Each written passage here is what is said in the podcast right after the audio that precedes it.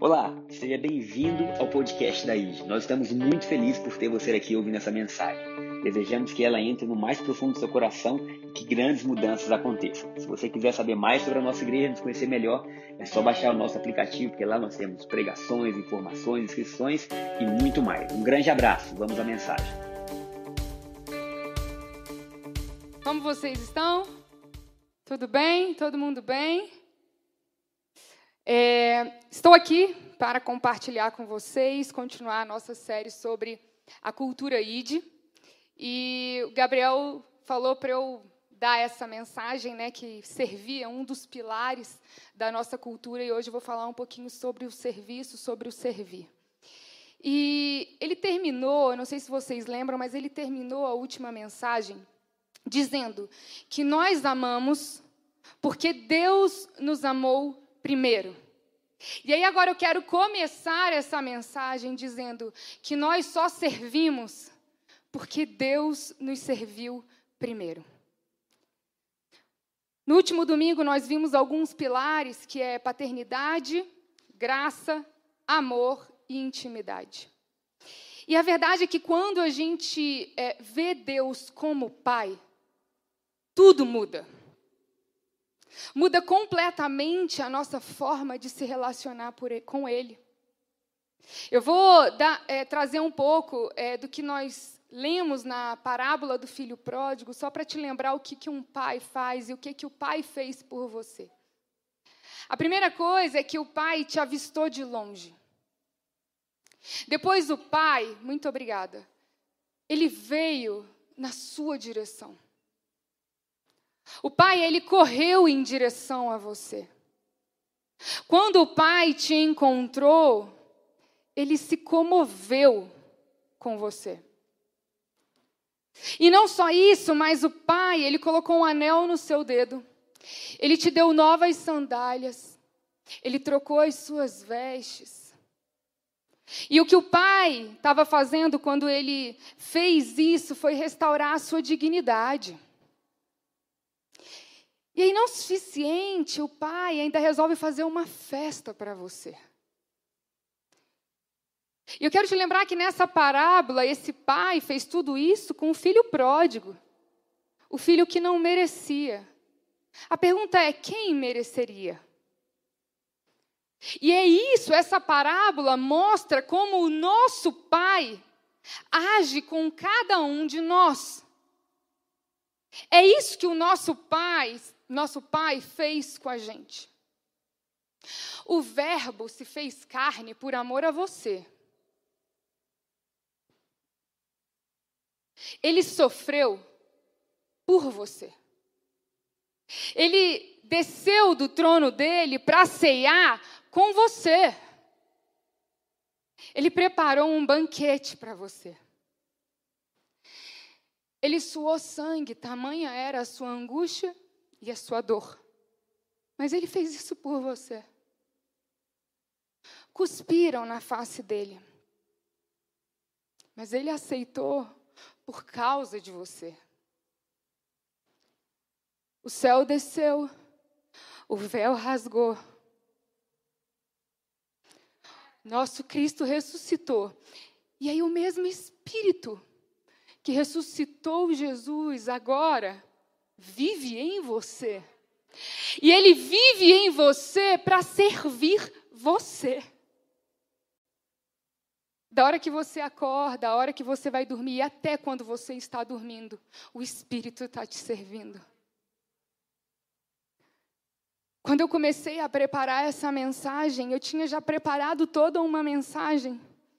E aí na sexta-feira, Deus falou assim para mim, filha, você esqueceu o principal ponto. Eu sou um Deus que serve. E esse é o primeiro ponto da nossa mensagem. Nós temos um Deus que nos serve. E assim como nós precisamos entender que Ele nos amou para conseguir amar, nós precisamos entender que Ele nos serviu para nós também sermos capazes de servir. Nós precisamos da base correta porque nós não servimos para sermos mais amados. ou mais aceitos, ou para Deus ter mais prazer em nós, como se fosse possível Ele ter mais prazer em nós do que Ele já tem. A nossa cabeça religiosa, ela nos faz acreditar que talvez Deus tenha mais prazer num pastor, em alguém que toca uma obra social. Deus tem prazer em todos nós. Então, a base do nosso valor, ela nunca está no que a gente faz. O que nos deu valor, que traz significado e valor para as nossas vidas, é o amor do nosso Pai. Tudo precisa partir a partir disso. No último domingo, como cultura, nós vemos, nós temos um Pai. Deus é o seu Pai. Ele nos ama incondicionalmente. É tudo por graça, porque ninguém merece. O que seríamos de nós sem o favor do nosso Pai? E isso nos permite poder desfrutar de uma intimidade que está disponível. Você não precisa fazer nada para ser íntimo dele, você já é. E o servir, ele precisa ver da mesma forma. Nunca pense que você precisa fazer algo para Deus. Entenda, Ele já fez por você. E agora o que quer que você faça é uma resposta. E aí pode vir a pergunta, tá, então por que que nós servimos?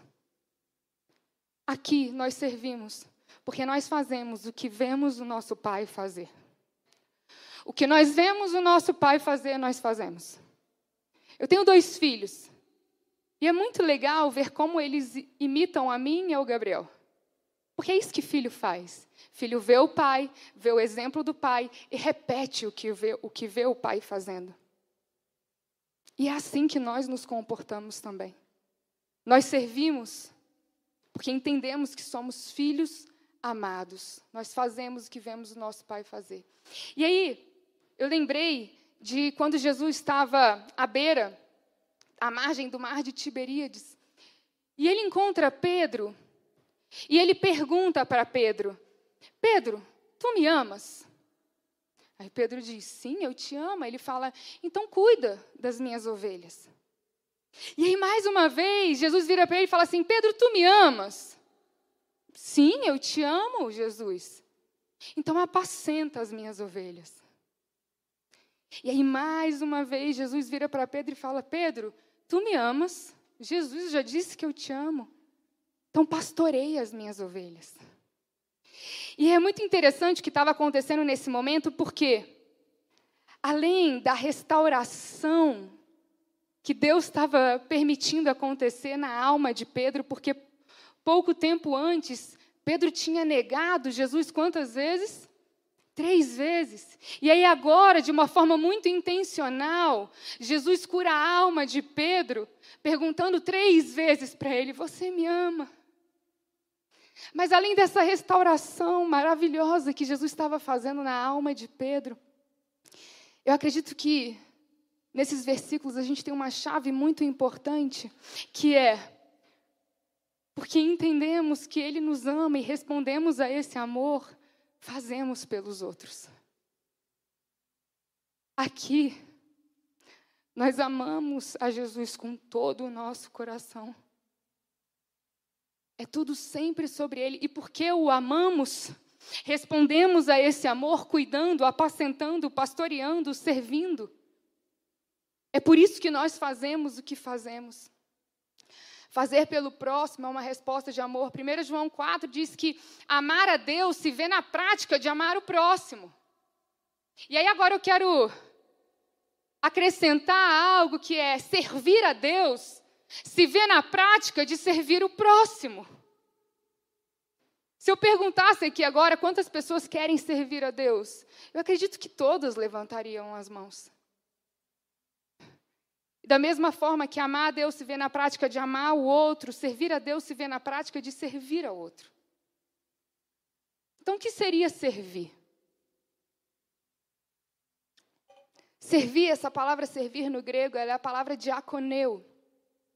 Agora, o que eu descobri estudando sobre essa palavra é que servir nunca foi para ser uma palavra é, usada para apenas é, aquilo se referir a uma atividade que ela é religiosa.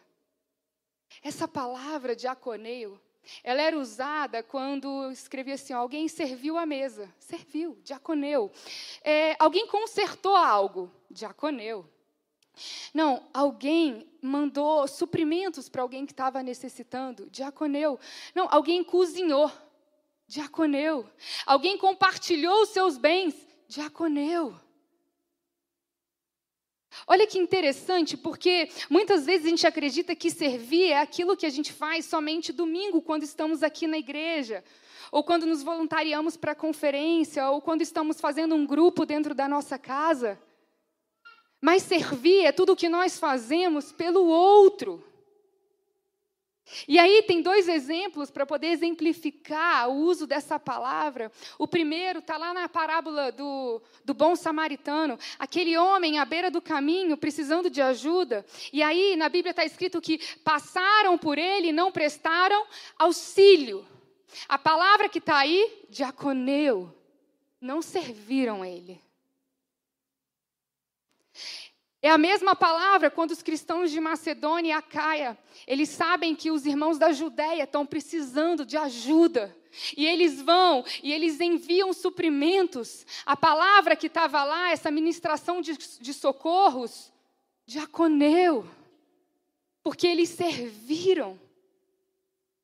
E aí, quando eu estava estudando sobre essa congregação de Macedônia, eu fiquei tão impressionada com eles. E eu vou compartilhar com vocês, a gente vai ler 2 Coríntios, capítulo 8, versículos 2 a 4. No meio da mais severa tribulação, a grande alegria, a extrema pobreza deles transbordaram em rica generosidade. Para. Presta atenção no que a gente acabou de ler. No meio da mais severa tribulação, como normalmente as pessoas passam por uma tribulação? Tristes, elas passam sorrindo, alegres. Eles estavam com grande alegria e o que, que eles tinham também? Extrema pobreza. Mas deles transbordavam rica generosidade, porque servir não é o que a gente faz quando está tudo bem. Servir faz parte de quem nós somos. Não importa quando e como estamos, o que temos, nós servimos. Próximo versículo. Pois dou testemunho de que eles deram tudo quanto podiam e até além do que podiam, por iniciativa própria. Eles deram até mais, sabe? Talvez alguém com muita. querendo ajudar pudesse falar assim: não faz isso não, vai tirar de você para dar para o outro. Não é inteligente fazer isso. É porque, gente, o Evangelho fala de outra ordem de vida. Sabe, domingo após domingo, a gente não vem aqui receber uma palavra motivacional para viver a nossa vida, enfim, uma forma tão abaixo daquilo que o nosso Pai nos chamou para viver, porque entendemos o que é o Evangelho. E aqui está escrito que foi por iniciativa própria. Aqui nessa família, ninguém vai te obrigar a servir. Aqui nessa família, a gente quer te mostrar o Deus que serve. E aí, vendo Deus te servindo, Deus te amando, Deus te fazendo, você vai falar assim: eu quero também. É por iniciativa própria. Vamos para o próximo versículo.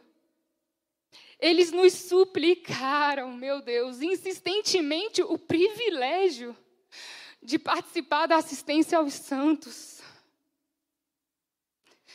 Eu fiquei imaginando essa congregação em extrema pobreza, por grande tribulação, dizendo assim: deixa a gente participar, deixa a gente fazer, deixa a gente servir, não tira da gente esse privilégio. Para eles, era privilégio servir, para nós também. É por isso que servimos alegres, é por isso que somos leves. Porque o que nós fazemos é um privilégio. Nós escolhemos ser servos. E é interessante que quando a gente ouve essa palavra servo, é uma palavra que ela carrega um certo menosprezo, vocês concordam?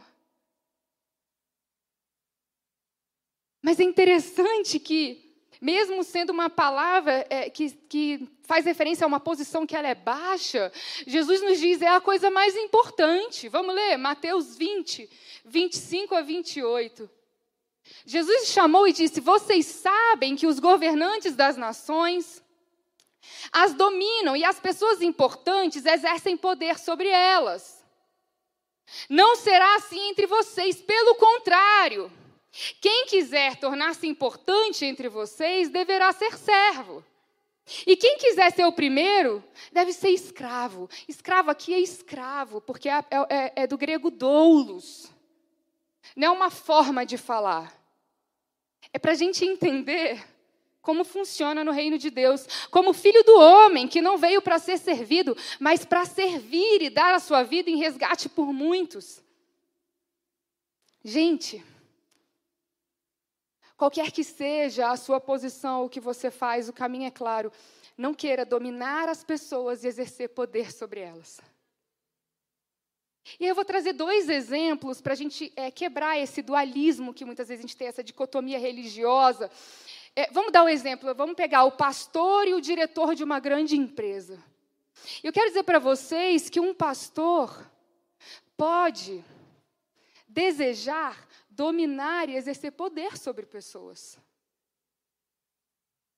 Ele pode achar que ele está pastoreando dessa forma e com esse coração. Assim como um diretor pode estar nesse cargo de diretor de uma grande instituição, entendendo que lá ele é servo e que o papel dele é abençoar pessoas e servir pessoas. Portanto, não é o que você faz, é o como você faz. Tem uma frase que sempre dá um nó na minha cabeça quando as pessoas falam, que é o seguinte: nossa, que bom, eu vou me aposentar e aí eu vou poder servir a Deus. Ou assim, sabe qual é o problema? Eu não estou conseguindo servir por causa do meu trabalho.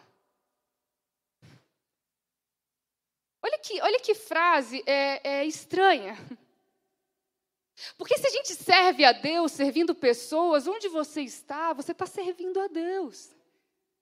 Um dos versículos que eu mais amo está lá em Mateus 25, quando Jesus fala assim: Eu tive fome e você me deu algo para comer. Eu tive sede, você me deu o que beber. Eu estava nu, você me vestiu. E eu estava preso e você foi me visitar. E aí agora eu quero acrescentar de uma forma diferente. Eu fui analfabeto, mas você me ensinou a ler. Eu estava com uma dor de dente, mas você me atendeu de madrugada. Eu precisava construir a minha casa, você fez o meu projeto.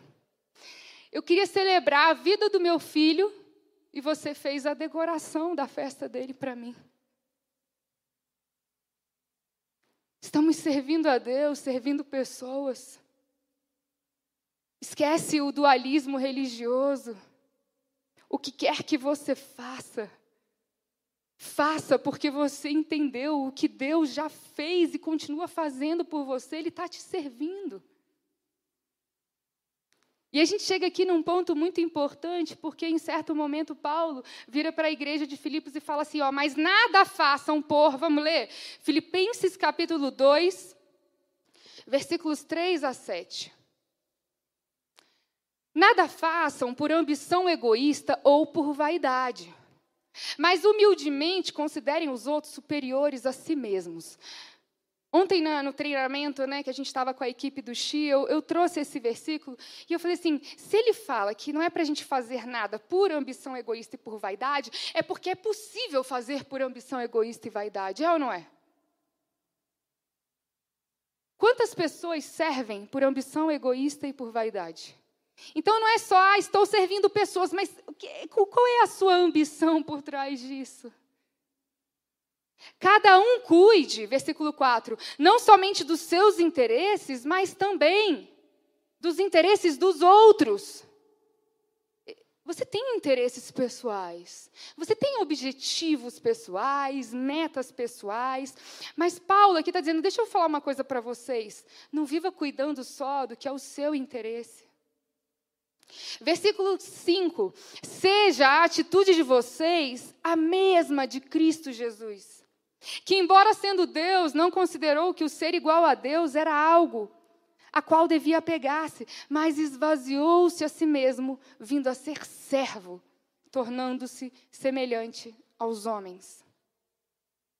Nada façam por ambição egoísta ou por vaidade. Jesus, ele não apenas serviu, ele se fez servo. Se fazer servo é, é, é quando você entende que as suas ações, elas priorizam o outro em detrimento de você mesmo. Eu não estou fazendo porque se eu fizer, eu estou fazendo porque eu entendi o que Deus já fez e continua fazendo por mim. Eu chego aqui agora num ponto muito importante. Em verso 4, ele fala para a gente não cuidar só dos nossos interesses, mas também dos outros. E Deus falou assim para mim: se as pessoas só olham para elas e para as necessidades delas, elas só vão ter tempo de servir a si mesmas. E eu vejo esse como um dos maiores problemas que nós vivemos, uma vida tão. É, é o tempo todo, sabe? É, é o que é para mim, até, até as orações revelam isso.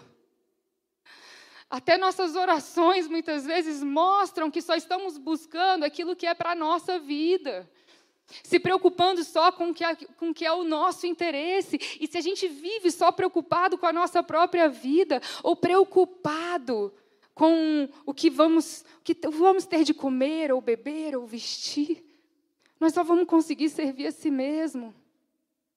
Eu tenho um testemunho para compartilhar com vocês da semana passada.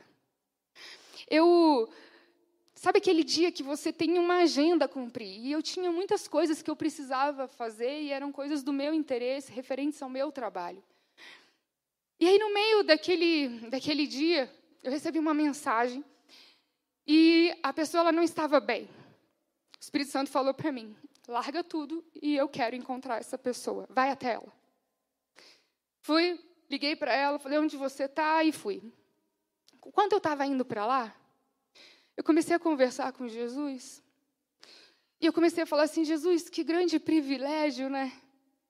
Você vive na gente, você vive através da gente. E eu sei que você quer amar essa pessoa, você quer falar com essa pessoa. Pode fazer isso através de mim. E na hora que eu estava fazendo essa oração, sabe quando assim. Eu senti tão forte a presença dele e eu falei: com todo o meu coração. Eu falei assim: Jesus, eu não vivo por dinheiro. Eu me nego a me mover por isso. Eu me nego a fazer dos meus interesses, daquilo que eu preciso, a minha agenda. Quantas vezes for preciso, me mostra a sua agenda. Me deixa priorizar o outro em detrimento de mim mesma. Me deixa não me preocupar só com a minha própria vida e com o que é o meu interesse. É assim que Jesus viveu, gente. A gente tem um exemplo. É que a gente quer. Ah, mas será que precisa ser tão assim? Eu não sei para você, para mim sim. E aqui nós somos uma família que valoriza muito o que Jesus fez. Cada pregação nossa vai exaltar Ele.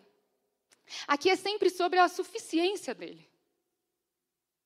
Só que todas as vezes que nós exaltamos Ele, nós olhamos para Ele, Ele nos revela o tipo de vida que Ele conquistou para a gente. Não é uma vida de necessidade, acredite. Acredite, o seu pai conhece as suas necessidades. Eu estava lendo nos evangelhos, né, quando ele fala assim, observem as árvores, aí eu acho que em Marcos, ao invés de falar observem as aves, ele usa os corvos. Só que para mim, ave, corvos, falar passarinho, quero, quero, para mim é tudo igual. Só que eu fui estudar e corvo, naquela época, era uma ave desprezada. E lá está escrito assim: olha para o corvo que todo mundo despreza e eu não desprezo ele. Eu vou desprezar você.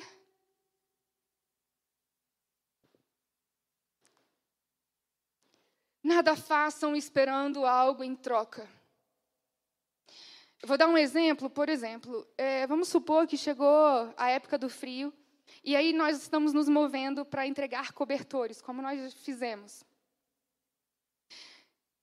aqui, a gente não dá cobertor para a pessoa aceitar Jesus. A gente sabe, óbvio, que Jesus é a solução para tudo. Mas aqui a gente dá cobertor porque o outro sente frio. Simples assim. Porque Deus nos convida para amar o próximo como se a dor que ele sente sentisse cada um de nós. Então, se ele sente frio, eu sinto frio. Se ele sente fome, eu sinto fome. Então, aqui a gente não espera nada em troca. E se você serve esperando algo em troca, se você serve pensando, tomara que me notem, tomara que me aplaudam, ou tomara que me elogiem, eu vou te falar algo e não é, não estou profetizando isso sobre a sua vida, eu só estou constatando. Em algum momento você vai parar, você vai se cansar. Esse definitivamente não é o caminho. Aqui na nossa família, falando de cultura, nós não servimos esperando que o outro diga: "Uau!". Claro que podemos motivar as pessoas, mas não é sobre isso. Será que se ninguém soubesse o que você faz, Será que se ninguém tivesse te vendo, você faria da mesma forma? Não faça esperando nada em troca. Deus nos serviu e continua nos servindo sem esperar nada em troca, e tem um porquê para isso, e Ele faz isso porque nos ama. Então, essa deve ser a nossa motivação. Jesus vira e diz assim: Um novo mandamento eu vos dou mas espera aí, por que novo? Porque na lei já tinha ame a Deus sobre todas as coisas e ame o próximo como a ti mesmo. Essa era a síntese da lei dos profetas. Os rabinos sabiam disso, Jesus sabia disso, os mestres sabiam disso, todo mundo sabia disso. Aí Jesus vira e fala assim: eu, eu trouxe agora um novo mandamento. O padrão do amor agora mudou. Agora não é mais ame ao outro como você ama a si. Agora é o seguinte: ama o outro como eu amo. Eu quero amar o mundo através de você. Eu quero cuidar do mundo através de você. Eu quero servir ao mundo através de você. E quanto mais a gente receber a revelação desse amor e entender esse amor, mas vai existir em cada um de nós um desejo de servir. Não porque alguém disse, precisamos de ajuda no Kids, ou preciso de ajuda lá no meu trabalho, ou estão. Não! É porque estamos olhando para um Deus que nos serve a todo momento. Eu estou quase finalizando. Até beber água, aproveitar.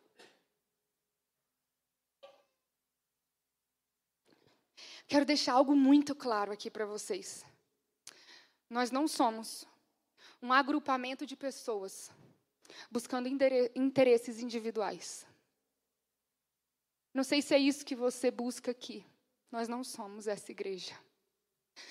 Nossas, nós não temos é, o interesse de fazer com que as nossas pregações sejam como motivacionais, sabe? Para você ir e pensar na sua própria vida e conquistar os seus interesses, os seus objetivos. Vai! Nós somos uma família que não cansa de se surpreender com um pai que ama, com um pai que serve com um pai que nos colocou numa outra ordem de vida, onde eu não consigo nem mais ter tempo para ficar olhando só para mim e para os meus interesses, porque o amor dele transborda a tal ponto que estamos sempre pensando e o outro. Que podemos fazer pelo outro, como podemos amar o outro, como podemos servir o outro. O evangelho, ele é muito mais uma realidade a ser vista do que uma informação para ser ouvida o que o mundo, sabe, a gente fica pensando, temos que pregar mais o evangelho. É isso que está faltando. Não é somente pregar o evangelho, mas viver o evangelho. É a forma que a gente vive que convence as pessoas. No final do, do culto das nove, uma pessoa veio até a mim e ela estava muito emocionada. Ela falou assim: pela primeira vez eu entendi. Ela falou assim: eu sou pedagoga. E eu trabalho com crianças todos os dias. E criança, quem tem criança sabe como é. É o dia inteiro servindo. Ela falou: Eu nunca tinha entendido que eu estou servindo a Deus quando eu sirvo cada uma delas, que eu estou impactando a vida delas, que eu estou, sabe, sendo uma protagonista na vida delas, eu estou marcando a vida delas com esse amor e esse cuidado. Que sejamos nós o bom samaritano que para tudo para ajudar, que para tudo para prestar assistência. Que sejamos nós, como a igreja dos macedônios, que faz tudo o que pode, até o que não pode. Que sejamos nós as pessoas que vão colocar o peito entre as pedras e a mulher adúltera. Que a gente possa olhar para o Evangelho, olhar para Jesus e dizer assim: Jesus, eu entendi o seu amor por mim. Eu entendi o seu amor pela igreja, eu entendi o seu amor pelo mundo. Agora, olha, Jesus, olha para mim, porque você vai ver o que eu vou fazer com o seu amor. Que a gente possa apresentar ao mundo, se apresentar ao mundo como uma manifestação concreta de quem Deus é. Que as pessoas possam olhar para nós e falar: é como Jesus. Às vezes, tudo que a gente gostaria é que as pessoas pudessem ter uma experiência muito sobrenatural com Jesus, porque a gente sabe que Ele é a resposta para tudo, é ou não é? E a gente queria muito, assim, nossa Deus, vai lá no fulano, faz ele sonhar com você, e pode acontecer, claro. Mas na maior parte das vezes as pessoas vão encontrar Jesus através das nossas vidas. É por isso que servimos, porque nos importamos. Então aqui, na nossa família. O louvor pode ir subindo. Aqui nós não servimos porque estamos buscando a aceitação de Deus. Não servimos como se o nosso serviço fosse um sacrifício a Deus, porque o sacrifício foi feito. Jesus já resolveu isso. Ele se sacrificou por nós. Mas o amor é sacrificial? O que, que vocês acham? O amor pelos outros é sacrificial? Com toda certeza. O amor é sacrificial, amor pelo outro. Então, essa é a base para o nosso serviço. Esse é o porquê nós servimos.